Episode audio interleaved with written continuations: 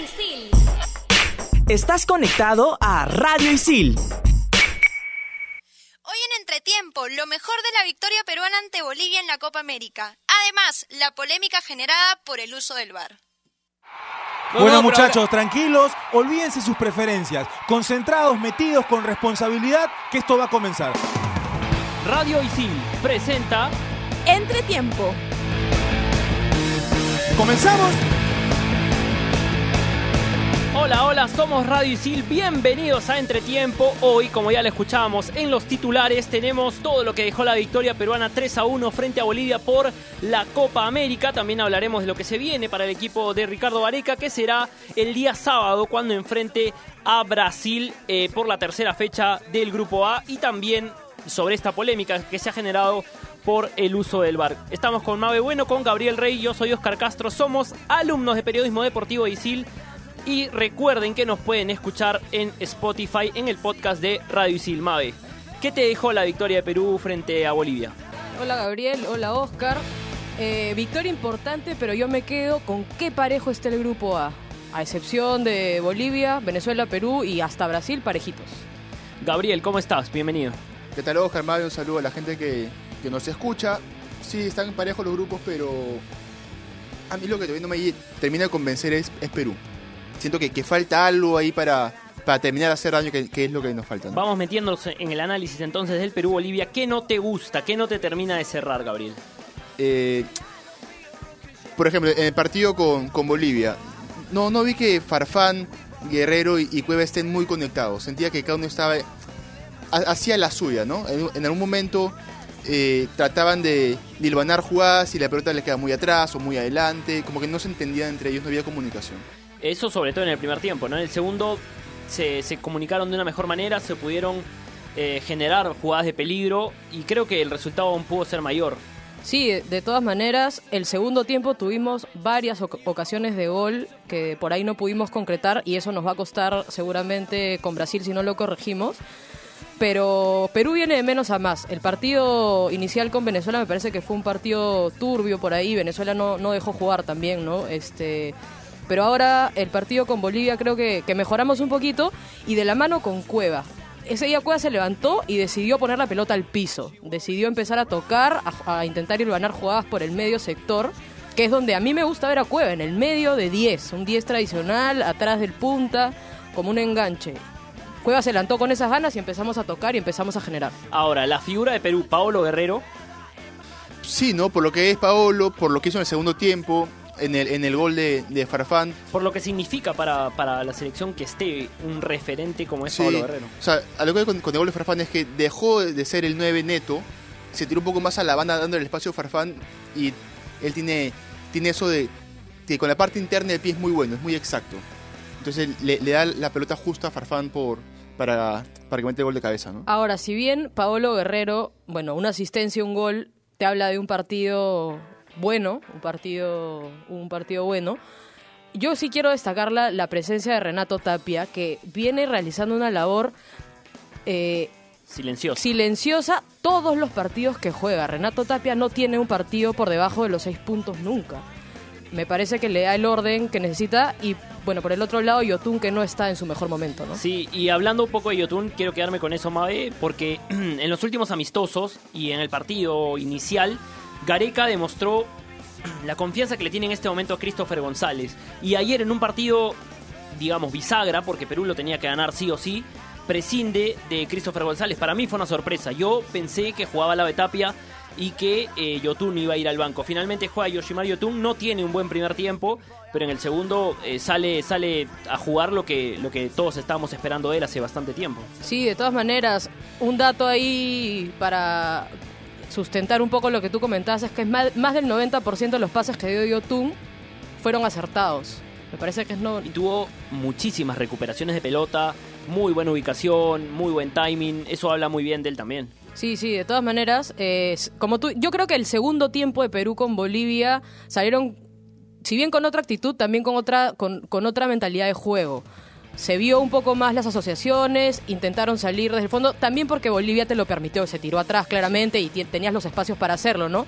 Pero sí encontró, o encontré yo algunas variantes en ataque que por ahí no había tenido, que con el ingreso de Flores, por ejemplo, se, se abrieron los espacios, Cueva tirándose un poco más al medio, Farfán y Guerrero que en algún momento jugaron a doble punta también, ¿no? Importante, importantes los cambios en, o las variables las variantes en ataque. Hemos hablado de mitad de cancha hacia adelante, pero en defensa, ¿qué, Gabriel?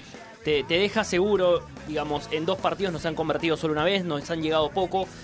¿Qué, qué nos puedes decir de tu apreciación sobre la defensa, sobre todo con el ingreso de Zambrano en esta convocatoria? Como lo hablamos en la edición anterior, ¿no? Eh, siento que, que Abraham encontró en Zambrano el, el compañero ideal en este momento, como en su momento fue Ramos con, con Alberto Rodríguez salvando la distancia de Alberto con, Zambrano, ¿no? Pero me parece una, una saga muy sólida ahorita.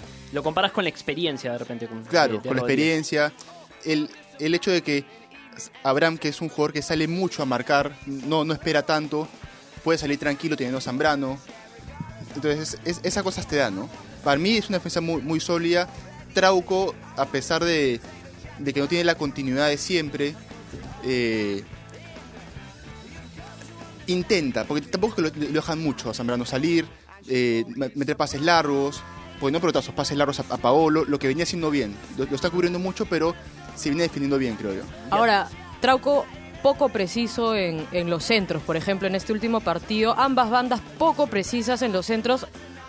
Está bien, metimos un gol de cabeza, eh, pero el, centro fue Guerrero, ¿no? Eh, Trauco llegó, llegó a la, a la, línea de fondo, por otro lado Polo o Advíncula, pero los centros bastante deficientes, me parece, que es un tema a trabajar, ¿no? Pasa que a, Trauco, por ejemplo, lo están anticipando mucho, no lo están dejando centrar. Y cuando, cuando centra, tiene la marca muy, muy pegada.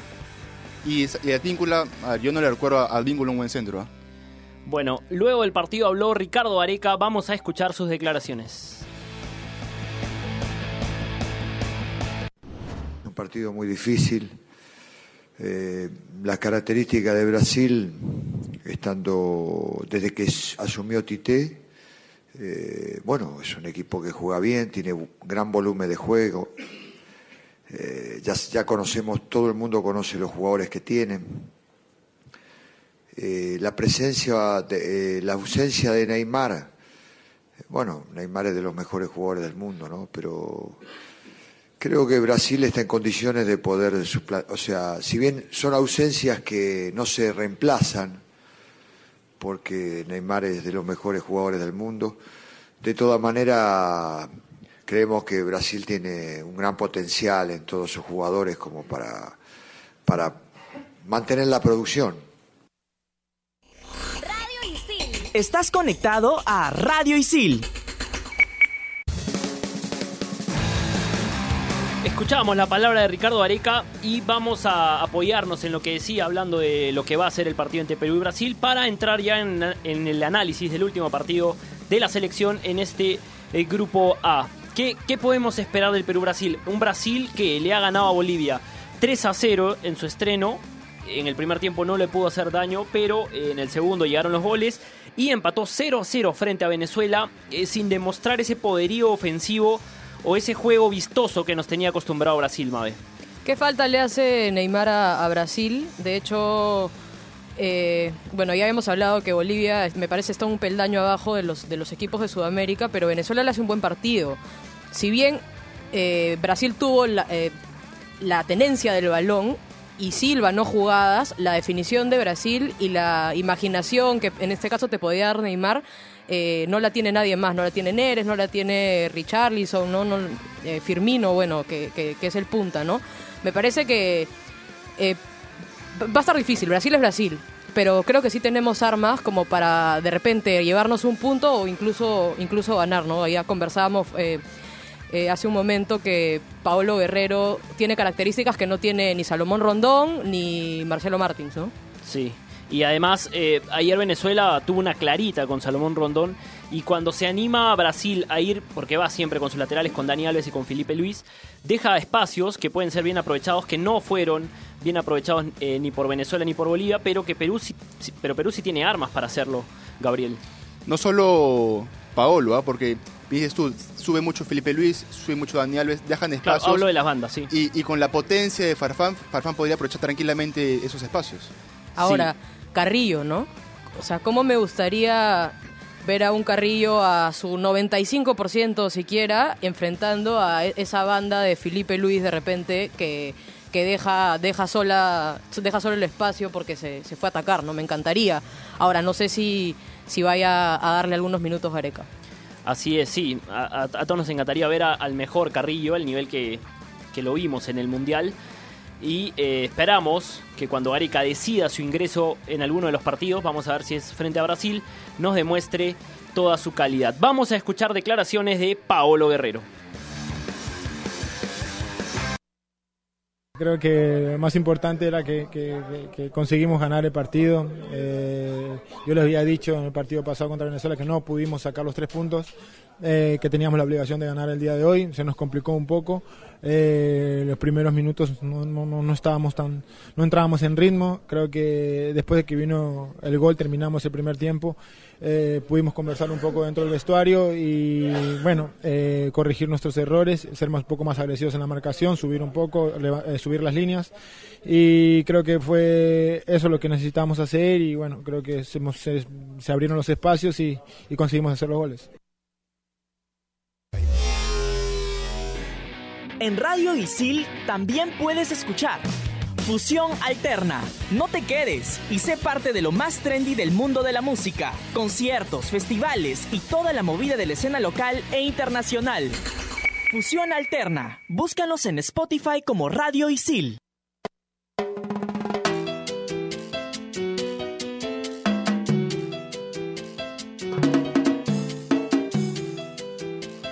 Volvemos en entretiempo y es momento de escuchar a la voz del hincha, conocer qué dice el hincha peruano sobre su selección y la pregunta esta semana fue, por lo visto ante Bolivia, ¿se le puede ganar a Brasil? Los hinchas le respondieron a Rodrigo Serna y vamos a escucharlos.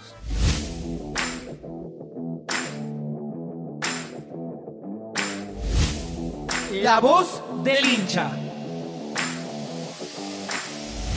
Sean bienvenidos a una secuencia más de La Voz del Hincha. Mi nombre es Rodrigo Serna, el conductor de este bloque, y el día de hoy tenemos la siguiente pregunta, que es, viendo cómo por ahora va la selección de Brasil, ¿le podemos ganar? Como sabemos, la selección peruana tiene un difícil, pero difícil encuentro el día sábado contra la selección anfitriona de esta Copa América. Pero vamos a ver qué opinan los chicos de Isiris, tienen alguna estadística, un resultado para este partido y todo esto y mucho más aquí en La Voz del Hincha.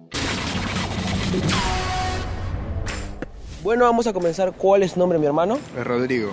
Te hago la pregunta. Para ti, viendo hasta ahorita cómo va Brasil en la Copa América, ¿le podemos ganar? A Brasil, por supuesto que sí, este, ya que eh, Perú viene con buena racha de ganarle a Bolivia y yo creo que, que, sí, los jugadores están motivados. Muchas gracias.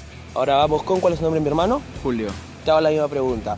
Para ti, viendo hasta ahorita cómo va, cómo va Brasil en la Copa América, ¿le podemos ganar? Yo creo que sí, porque no han demostrado que son un equipo compacto como lo es la selección de Perú. Y además Perú tiene muy buenos jugadores y muy buen juego en equipo. Así que yo creo que sí. Muchas gracias, mi hermano.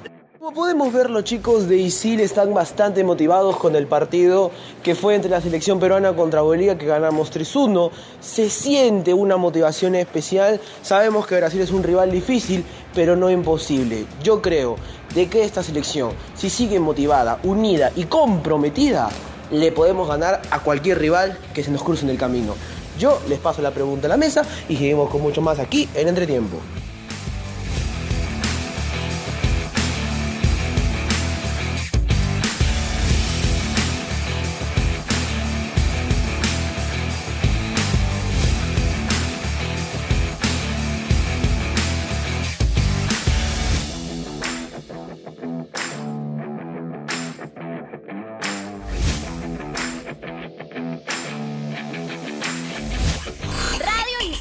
Estás conectado a Radio Isil.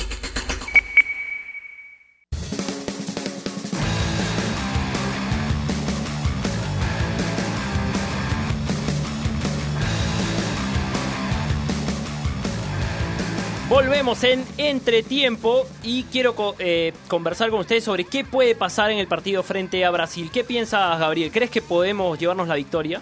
Eh, nada es imposible, ¿no? O sea, tenemos que apuntar a ganarle a Brasil. Porque si apuntas a, apuntas a sacarle un punto, lo vas a perder. Tú tienes que... Aparte ya lo hicimos. A Brasil le ganamos. Con el VAR no... Con el VAR no... Con, con el VAR no, no le ganábamos. Pero, ¿Qué pero, le, pero le ganamos. ¿Qué tema? Le ganamos y, y puede volver a pasar. Sí, va- ya vamos a hablar del VAR. Mabe, quiero escucharte. Eh, ¿Podemos ganarle a Brasil? Yo creo que sí. Creo que este es uno de los peores Brasil que, Brasiles que yo he visto en los últimos años. Eh, le hace falta Neymar, le hace, le hace falta picardía. Ese Brasil, esa esencia de Brasil no la tiene. Yo creo que, como ya comentaba, Perú viene de menos a más y creo que puede hacerle un, buen partido. Y sí creo que podemos llevarnos un resultado positivo, una victoria. Me parece que, que estamos en la capacidad, ¿no? Antes de continuar, eh, vamos a recordarle a la gente que puede escuchar más programas de Radio Isil en el podcast que tiene Radio Isil en Spotify. Puede escuchar, por ejemplo, Fusión Alterna, Estación Isil, Explícame esto o en todas las canchas, el otro programa deportivo de Radio Isil. Ya saben, nos pueden buscar en Spotify. Hablemos del VAR. ¿Qué tema, qué tema polémico el VAR, ¿no? Porque uno grita un gol y ahora termina con miedo de, de- de pensar que en un par de minutos puede haberse puede haber sido una, una mala experiencia gritar ese gol, pues lo pueden haber anulado. Porque el árbitro eh, puede ver algo, o los árbitros del VAR, que el árbitro principal no, no ha visto en la cancha. Em, ¿Cuál es su experiencia o, o qué, cuál es su opinión a partir de lo que han vivido hasta ahora en el VAR? Es una mezcla de sentimientos, encontrados, ¿no? Porque, dices tú, o sea, mete- nos pasó con Colombia, por ejemplo. Pero con, con Venezuela. Me- metimos el gol, lo gritamos todos, VAR anulado. Pero de ahí te das cuenta, con lo que le pasó a Venezuela también con Brasil, que justo, pues. O sea, de repente Venezuela antes, al no tener el peso dirigencial que, tiene otras elecciones, los partidos a ver, más para el rival que para Venezuela. Ahora con el VAR eso no va a suceder. Pero debería ser mucho más ágil también. Sí, yo, yo concuerdo con, con Gabriel. Me da gusto que se esté haciendo justicia en el fútbol. Finalmente, como hincha y como vivo los partidos, grito los goles y me molesta un poco que finalmente no, no- no pueda terminar de, emocionarme por ellos porque finalmente lo terminan anulando. La medida me parece justa, pero creo que hay que afinar bastantes cosas. O sea, le quita la agilidad al juego, el árbitro termina por no tomar las decisiones que debería tomar, incluso con el VAR. El árbitro sigue siendo la máxima autoridad dentro del campo y él debería eh, lanzarse a tomar algunas decisiones que el día de hoy no está tomando porque se tiene que apoyar en la tecnología y más bien él está al servicio, al servicio de la tecnología y no al revés, ¿no? Entonces creo que hay que seguir puliendo, ¿no? Hay que seguir puliendo y creo que esto es, es importante, pero no, no lo estamos haciendo de la mejor manera. Definitivamente es un tema polémico, vamos a seguir conversándolo, pero quiero escuchar la voz del especialista. Gilberto Hidalgo nos comentó esto acerca del VAR. Jesús, todavía FIFA le da la derecha al árbitro. Siempre la decisión final pasa por el árbitro. Lo, lo- demás, cuando converso con Carrillo, cuando converso con, con- los internacionales o con algunos árbitros internacionales del exterior, y un poco le comento eso, ¿no? Y me dicen, no, siempre la última, la decisión final la tomamos nosotros. ¿ya? El tema del VAR es, es muy, muy sugerible. Mira, parece que hay esto, parece que hay el otro. Por eso es que, que muchos árbitros van hacia, hacia la pantalla para poder ellos tomar la decisión final. Ya, en situaciones muy claras, como digamos el, el fuera de juego, que en los goles de Perú, los fuera de juego que son clarísimos, como que no hay la necesidad de ir a, de ir a ver este, la pantalla. Pero siempre, siempre la decisión final es, es el VAR y los árbitros se están amparando mucho porque de alguna manera creo que el VAR eh, se equivoca menos. pero pero lo, lo bueno que FIFA todavía le da la última palabra, la decisión final al árbitro Jesús. Estás conectado a Radio Isil. Radio Isil.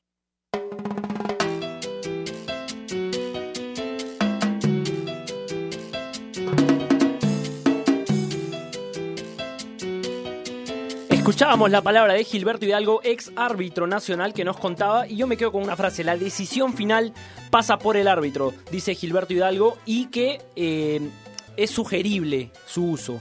es decir, a ellos se les avisa, al árbitro principal, se le avisa de una jugada posible eh, en que haya incurrido un error y el árbitro se le- y al árbitro se le sugiere la utilización del VAR, mas no están obligados a hacerlo porque la decisión final eh, pesa sobre ellos. Ya en el Mundial hemos visto situaciones en que el árbitro decide no recurrir al VAR porque está eh, totalmente seguro de su decisión. ¿Por qué demora tanto la aplicación del VAR en Sudamérica y por qué en otras latitudes eh, se hace más rápido? ¿Es un tema, ustedes creen, de tecnología? ¿Es un tema de personalidad de los árbitros que buscan evadir su responsabilidad e ir siempre a las imágenes? Sí, creo que quedan mucho más expuestos los árbitros o los errores que podrían cometer los árbitros eh, con esta tecnología, pero sí considero que ellos tienen que tomar eh, un- las decisiones más ágiles. Ellos tienen que sentirse seguros de lo que ven y simplemente, como bien decía Gilberto Hidalgo, apoyarse en el VAR es, es una sugerencia ir, a- ir al bar, no, no es necesario, no es, todas las veces no tienes que ir a, a consultar el bar. Entonces, la personalidad del árbitro ahí tiene que saltar muchísimo más y las decisiones que él pueda tomar. ¿no? Pero estamos de acuerdo que le da más justicia, ¿no? Al final... Para mí eh, sí, a mí me gusta. Y incluso los mismos jugadores, una vez que el árbitro recurre al VAR y toma una decisión, ya no hay esta aglomeración, ya no hay reclamos, no hay nada. Se, se continúa con el juego porque hay esa sensación de justicia. Sí, sens- sensación de justicia, pero yo insisto, debería ser más ágil.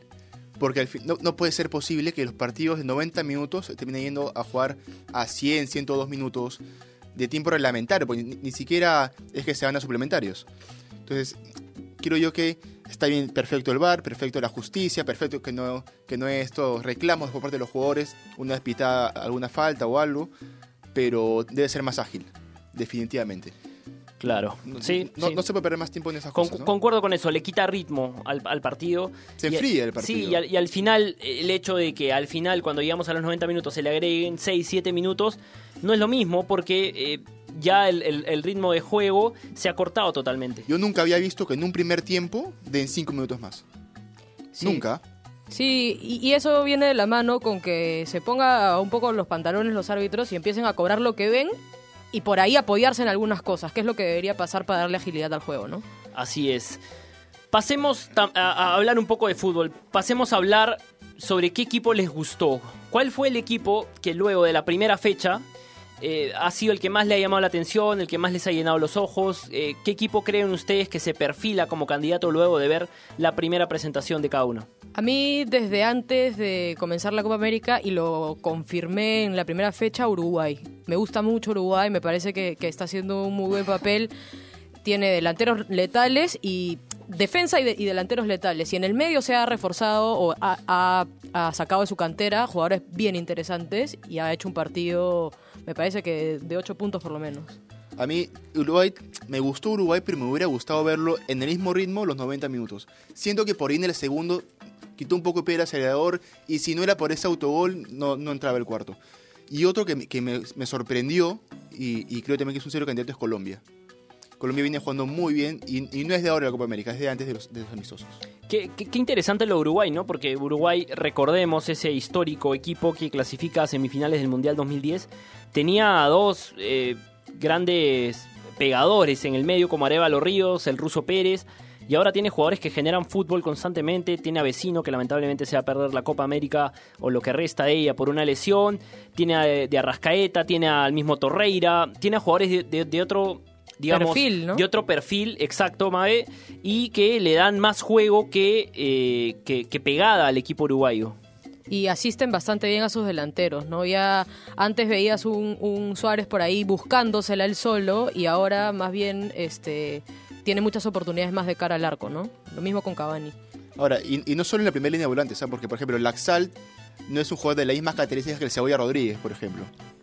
Son, son distintos, pero no, no, no se ha perdido esa, esa hegemonía que viene de Oscar Bolsito Tavares de hace años, ¿no? Ahora, concuerdo con Colombia, importante, este, bueno, nos ganó 3-0, por ahí que nos expulsaron a uno, pero nos ganó 3-0 finalmente, y, a- y en el primer partido también de- eh, demostró demostró un, una talla importante, pero ¿a quién le ganó? ¿No? Argentina está de, de de capa caída, ¿no? Sí, yo lo que quiero ver eh, eh, dentro del grupo, más adelante, ¿quién le puede hacer un gol a Colombia? Su zona, su zona defensiva es muy, muy sólida.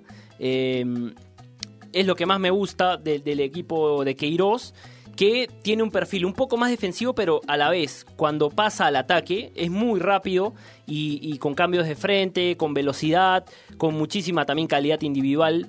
eh, hace, hace zozobra o causa zozobra en, el- en el en los rivales.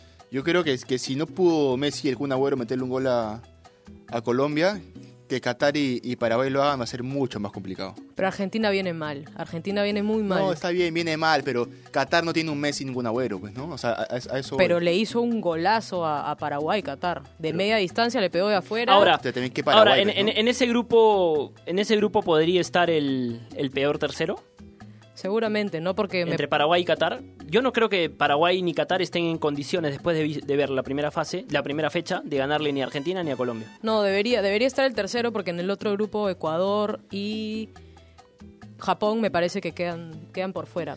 Es lo que creo. Perfecto. Se va a jugar, o mejor dicho, vamos a seguir eh, viendo la Copa América, vamos a seguir disfrutando de este torneo continental y vamos a ver lo que se viene en nuestra agenda.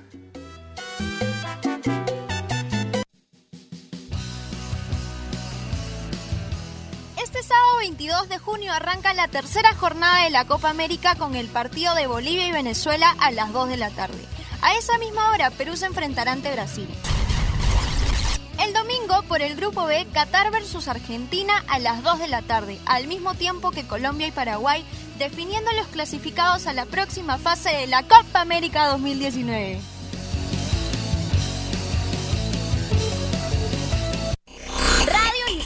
Estás conectado a Radio Isil. Ahí teníamos nuestra agenda para que no te pierdas ningún partido de la Copa América que realmente eh, va agarrando ritmo, ¿no? No empezó, digamos, eh, de la mejor manera. No hay mucha gente tampoco en los estadios, pero poco a poco va agarrando ritmo y a partir del cuarto de final esperemos un torneo como el que nos tiene acostumbrados. Así es, Oscar. Entonces el sábado vamos a estar conectadísimos para ver ese cierre del grupo A. Ojalá que, que nos llevemos un, un triunfo y tenemos que acostumbrarnos a ganar. Ya le, como decía Gabriel, ya le ganamos a, a Brasil, no es imposible, le podemos volver a ganar y eso tiene que hacer la selección, acostumbrarse a ganar. Y a ganar partidos grandes, ¿no? Como este. Ahora, el partido creo yo que hay que verlo con un desfibrilador al costado, ¿ah? Porque e- eso que los partidos están en simultáneo es, una, es realmente de infarto. Sí, sí, es cierto. Eh, gracias por la recomendación, Gabriel. No lo veas acá en Isil, porque si es que lo ves acá en la cabina, de repente tenemos un sistema de televisión satelital y, si- y, y en la cafetería tienen otro sistema de televisión y lo gritan antes y te enteras antes del gol. Eso es complicado. Así lo vive la gente en Isil. ¿Cómo lo viven ustedes? Bueno, yo en mi casa, me gusta ver los partidos en mi casa con la menor cantidad de gente posible, porque yo grito eh, con cada jugada. Me gusta verlo sola realmente. Tú sabes que la gente no le gusta de fútbol conmigo, ¿Por qué? porque no hablo. Y si hablan, los callo. En verdad, o sea, es como que deja- déjame ver el partido, hablamos después. o sea, dame 45 minutos y hablamos 15 y al final del partido hablamos. Justo te iba a decir para ver el partido, pero bueno, ya ¿Tú, está. Oscar? Eh, no, yo también lo veo, lo veo tranquilo, callado, eh, lo veo en familia, ya me conocen. Yo soy como el señor Gabriel Rey. No me gusta que hablen, pero como ya me conocen, saben, sé que, saben que cuando lo van a ver conmigo nadie puede hablar. Así que bueno, eh, también todos nos quedamos conectadísimos con Entretiempo. Ya saben que nos pueden escuchar en Spotify cuando quieran eh, en el podcast de Radio Isil. Hasta aquí Entretiempo, muchas gracias, permiso.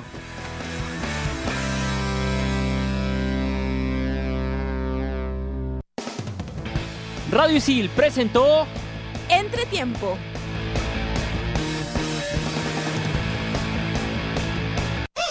Radio Isil. Estás conectado a Radio Isil.